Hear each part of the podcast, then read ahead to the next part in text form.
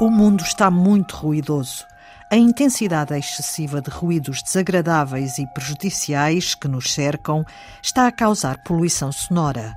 A Organização Mundial de Saúde identificou o ruído como a segunda causa ambiental com impactos negativos na saúde humana, a seguir à poluição atmosférica. Existem várias componentes que podem determinar um, um ruído. Seria basicamente aquele tipo de evento sonoro em que nós não gostamos de ouvir.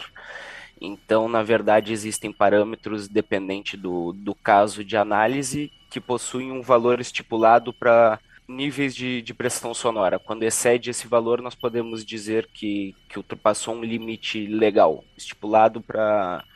uh, ah, independentes, independentes casos, seja esse ruído de tráfego industrial, uma passagem de um comboio, por exemplo, um avião. Mateus Pereira é doutorado em Engenharia Civil e especialista em Engenharia Acústica. É responsável pelo projeto de construção da plataforma Mira, Monitorização Inteligente de Ruído Ambiental, uma iniciativa da DB Wave, empresa do grupo ISQ, no âmbito do Programa Operacional de Competitividade e Internacionalização e do Programa Operacional Regional de Lisboa 2020. E ele surge baseado na percepção em casos reais que chegam frequentemente à DB Wave os quais ilustram a necessidade atual tanto da, para a sociedade quanto para a indústria. O projeto é bastante focado na indústria, onde, assim como os temas de sustentabilidade e meio ambiente, o, o ruído e, consequentemente, a poluição sonora estão cada vez mais frequentes no debate da sociedade em geral, sendo o ruído um dos principais fatores de, de risco ambiental para a saúde, segundo a OMS tanto por parte do trabalhador, que está exposto a elevados níveis de pressão sonora no ambiente industrial, como para a comunidade, em, em zonas próximas a, a, a indústrias. Os métodos tradicionais que nós temos para avaliação de ruído ambiental, como, por exemplo, a realização de, de medições de ruído mediante amostragens pontuais e de curtas durações, que são os descritivos da, da legislação, onde um técnico tem que operar um sonômetro posicionado em local pré-determinado em curta duração, e além dos mapas de ruído, que através de modelos informáticos são, são muito importantes, porém já são insuficientes para dar respostas às aspirações da população e às necessidades das empresas e organizações com, com responsabilidade em, em conseguir caracterizar, sem ser de maneira estatística, os eventos que acontecem, aquele momento específico em que o nível de pressão sonora ultrapassa um valor, um valor importante, digamos assim. As medições tradicionais de ruído acabam por ser necessária a presença física de um técnico em cada um dos pontos de medição, além de ser necessária a recolha de amostras em dois dias distintos, sendo esses dias divididos em três períodos de referência: diurno, entardecer e noturno. Com isso, a, a escolha dos horários para a realização dessas medições acaba por ser ditada pela conveniência e pela disponibilidade dos técnicos e do laboratório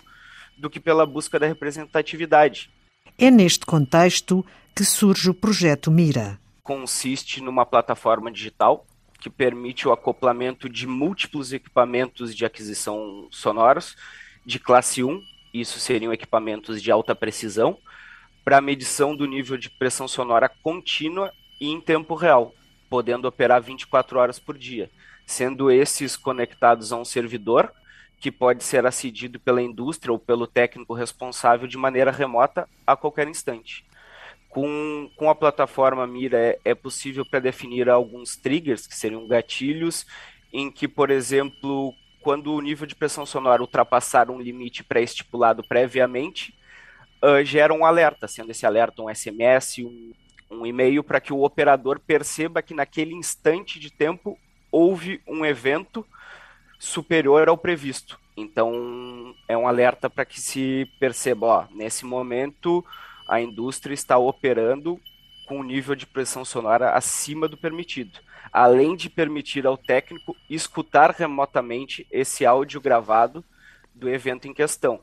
E além da a parte mais importante do, da plataforma Mira é a inteligência artificial, que utiliza métodos de machine learning para processamento de áudio que possui a capacidade de identificar as fontes sonoras predominantes no evento, ajudando assim a percepção de maneira automatizada de qual foi a, so a fonte sonora responsável pelo evento observado, como por exemplo identificar se a contribuição principal para a energia sonora em questão no evento corresponde ao ruído industrial contínuo, como por exemplo motores, ventilador, compressores, ou então um ruído industrial impulsivo, como impactos, marteladas, assim como também a contribuição de ruídos exteriores ao ambiente industrial, que seria, por exemplo, a passagem de,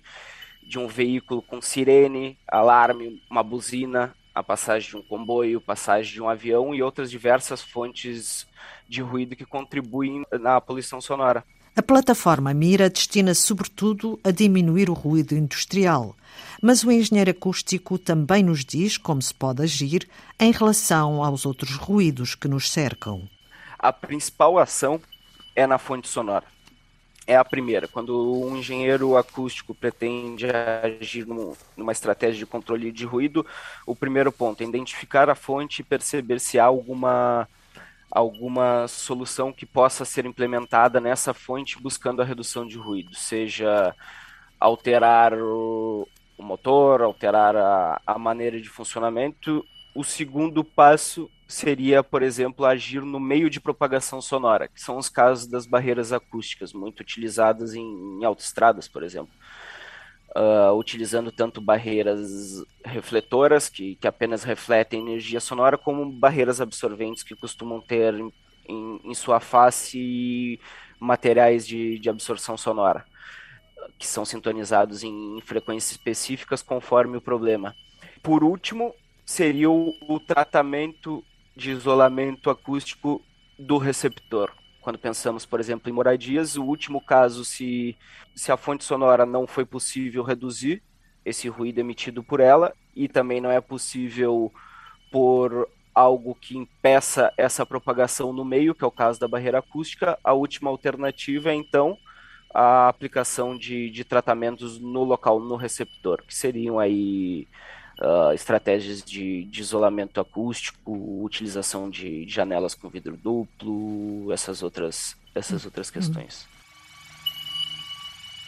Iniciativas inovadoras são necessárias, como esta da criação de uma plataforma inteligente para monitorizar o ruído fabril e para reduzir a poluição sonora. Projeto Mira, liderado por Mateus Pereira, da DB Wave, uma empresa do grupo ISQ. A Organização Mundial de Saúde, a OMS, através da sua delegação europeia, criou um guia informativo sobre o ruído ambiental, que está disponível online. É tudo por hoje. Passe uma boa semana sem muito ruído.